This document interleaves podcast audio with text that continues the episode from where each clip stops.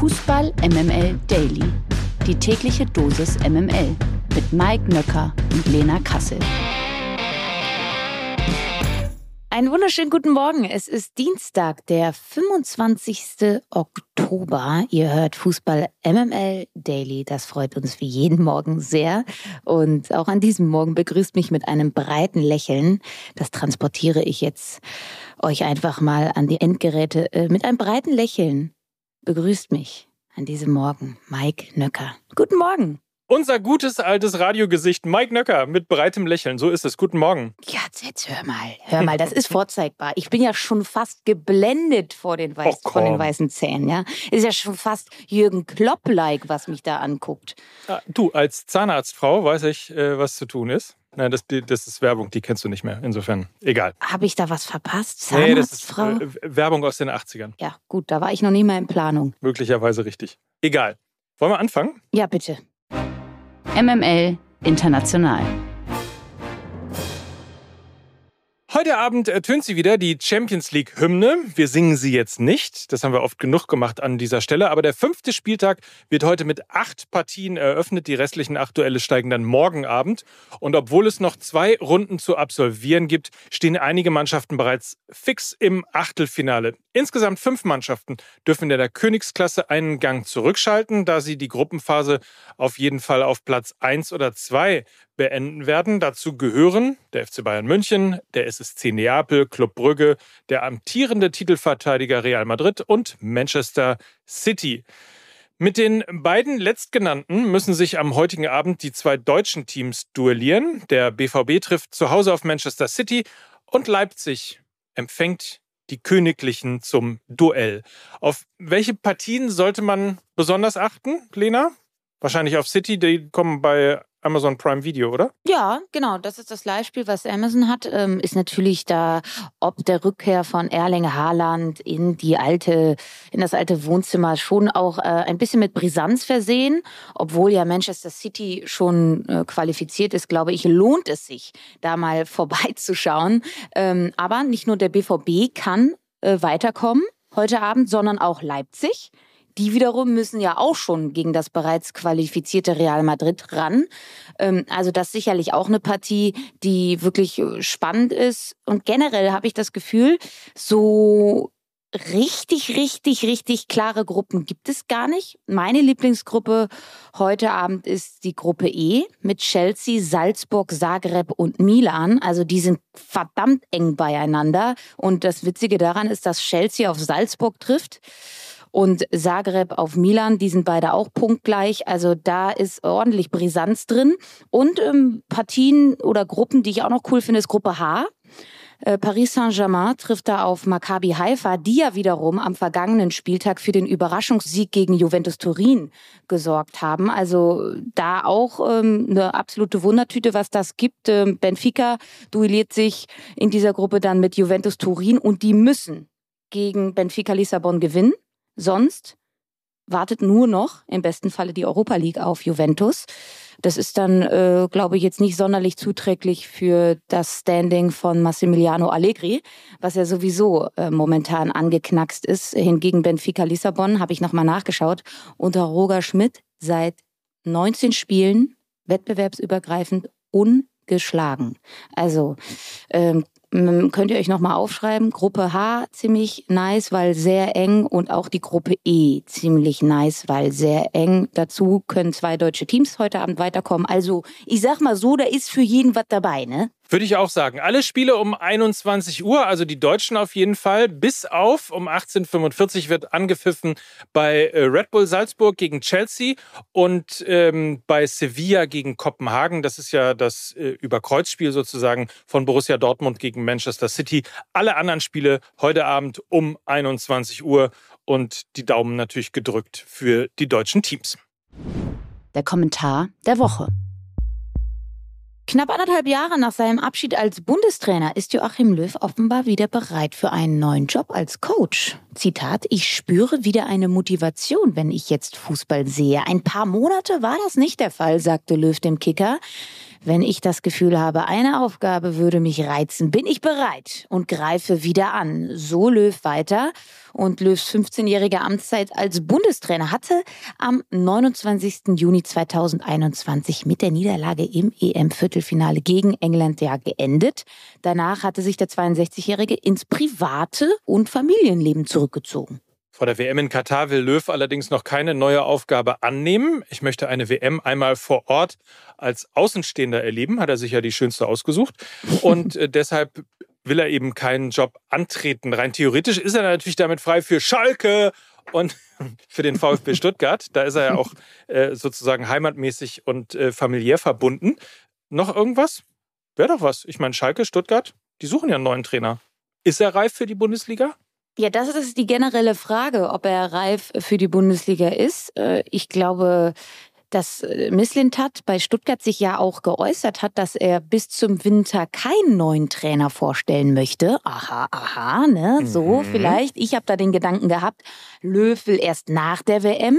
Misslintat sagt, erst im Winter kommt ein neuer Trainer. Gibt es da eventuell eine Überschneidung? Er war ja auch schon mal Trainer beim VfB Stuttgart, gar nicht so unerfolgreich, hat beim VfB Stuttgart auch als Spieler gespielt.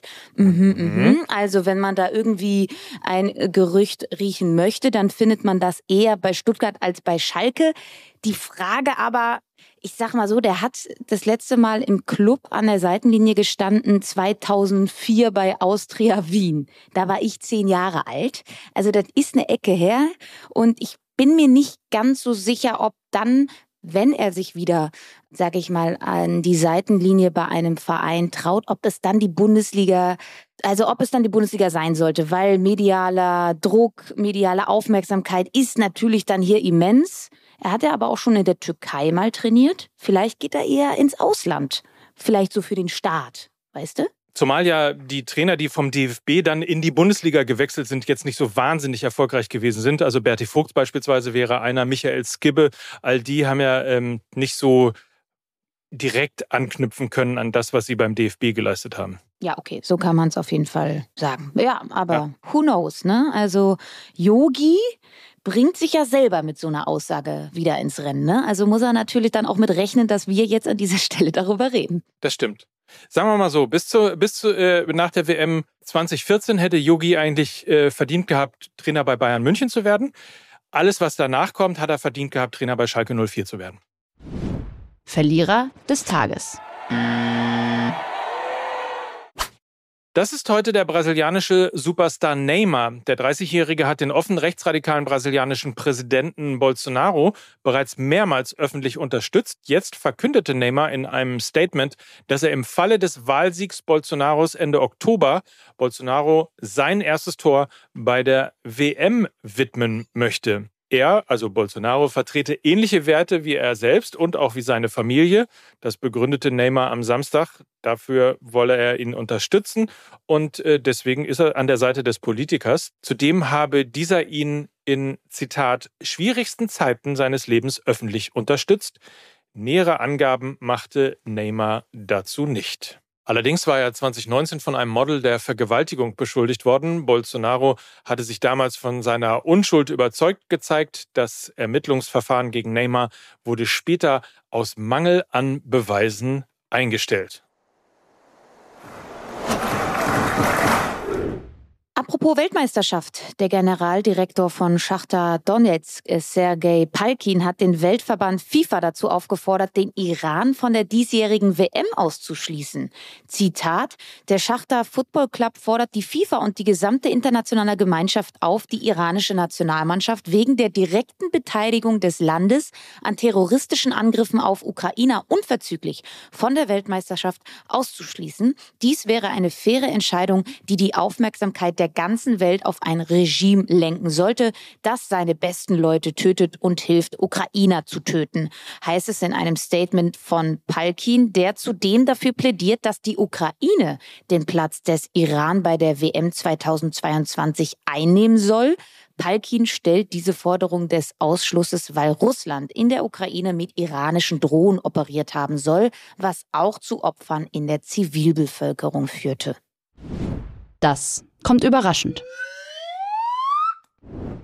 Mario Götze hat angeblich bereits im September eine Einladung zur Nationalmannschaft von Bundestrainer Hansi Flick abgelehnt. Das berichtet die Bild. Demnach habe Flick nach den krankheitsbedingten Absagen von Leon Goretzka und Julian Brandt darüber nachgedacht, Götze für die Partien gegen Ungarn und England in den Kader zu berufen. Nach Rücksprache mit dem WM-Helden von 2014 ließ es der Bundestrainer dann doch bleiben. Der 30-jährige Offensivspieler soll sich stattdessen eine Auszeit in Mailand gegönnt haben. Nachvollziehbar, Götzes Entscheidung für dich? Ja, finde schon, auch wenn ich es schade finde. Ich glaube, am Wochenende äh, konnten wir uns alle wieder davon überzeugen, was er für Qualitäten besitzt. Ein fantastisches Spiel gegen Borussia Mönchengladbach gemacht. Nichtsdestotrotz ist er jetzt auch schon 30 Jahre. Er hat eine Geschichte mit seinem Körper, war oft und lange von Verletzungen geplagt. Habe auch noch mal nachgeschaut. Er hat erst ein Spiel bei Eintracht Frankfurt verpasst. Das heißt, er hat eine ordentliche Belastung und ich glaube, niemand kennt den Körper dann besser als Mario Götze selber. Und wenn er dann sich eher für eine Auszeit in Mailand entschieden hat, als dann nochmal zwei Spiele on top mehr zu machen in der Nationalmannschaft, dann ist das traurig, aber dann ist das, glaube ich, absolut nachvollziehbar, weil er ist nun mal jetzt auch schon ein gestandener Profi. Er weiß, wie er auf ja, mehr Belastung eventuell reagiert. Von daher schade, aber verständnisvoll wäre möglicherweise auch schon wieder zu viel Fokus gewesen. Ne? Also man darf ja nicht vergessen, dass nicht nur sein Körper als Profi gelitten hat, sondern ja auch ähm, seine ja. Seele, wenn man so will. Und ähm, sich überhaupt langsam an die Bundesliga heranzutasten und wieder Leistung zu zeigen, ist, glaube ich, ein erster wichtiger Step. Bedeutet wieder mehr Öffentlichkeit in Deutschland. Und ähm, wenn er dann auch noch zur Nationalmannschaft gefahren wäre, dann wären natürlich die ganzen Geschichten wiedergekommen. Äh, insofern kann ich das durchaus nachvollziehen. Also lieber langsam. Wer weiß, vielleicht ist er dann in Topform für den Kader der WM 2022. Mal sehen. Und wenn nicht, wird er sicherlich auch seine Gründe haben, warum er eben nicht kommen wird. So, klingt nach einer sehr erwachsenen Entscheidung. Vielen Dank. Ach so, die Entscheidung. Ich dachte einer erwachsenen Einschätzung. Ja, das natürlich auch lieber Mike. Und ähm, ich glaube, davon können wir dann auch heute wieder mehr bekommen, denn ihr nehmt die neue Folge MML auf, ne? Oh Mist, ich muss ja los. Ja. Es geht ja los. Husch, husch. Hopp, ja, dann aber husch, husch. Dann, dann mache ich mich jetzt äh, Mickey Beisenherz mäßig vom Acker. Wünsche dir einen feinen Tag, wünsche euch einen feinen Tag und gehe jetzt weiter arbeiten. Ja, so ist es. Und ich gehe auch weiter arbeiten, allerdings bei Prime. Heute Abend ab 23 Uhr die Highlight Show. Ihr Mäuse. So, nicht vergessen, Lena gucken, und Mike hören. In diesem Sinne, habt einen ganz, ganz feinen Tag und das waren heute für euch Lena Kassel und Mike Nöcker für Fußball MML. Tschüss. Tschüss. Dieser Podcast wird produziert von Podstars bei OMR.